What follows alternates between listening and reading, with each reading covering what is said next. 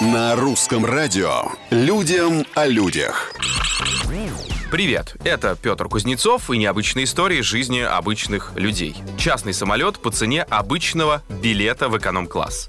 Пассажир американской авиакомпании оказался единственным на борту. Он путешествовал из Аспена в Солт-Лейк-Сити. В аэропорту его персонально пригласили пройти на посадку, сопроводили до самолета. Кстати, из-за нехватки веса в грузовой отсек пришлось добавлять балласт. На борту мистера поприветствовали пилоты, они пошутили, что это его личный самолет. В остальном все как обычно. Инструкция по безопасности от экипажа, взлет, курица, рыба, мясо и посадка.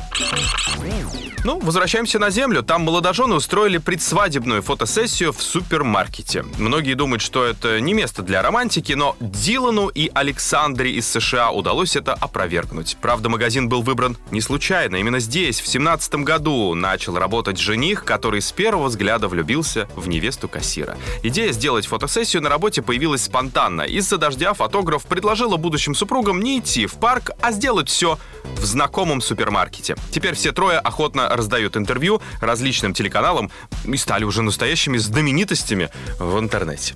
На сегодня все. Совсем скоро уже новые истории, новые герои. Да, все просто. Пока.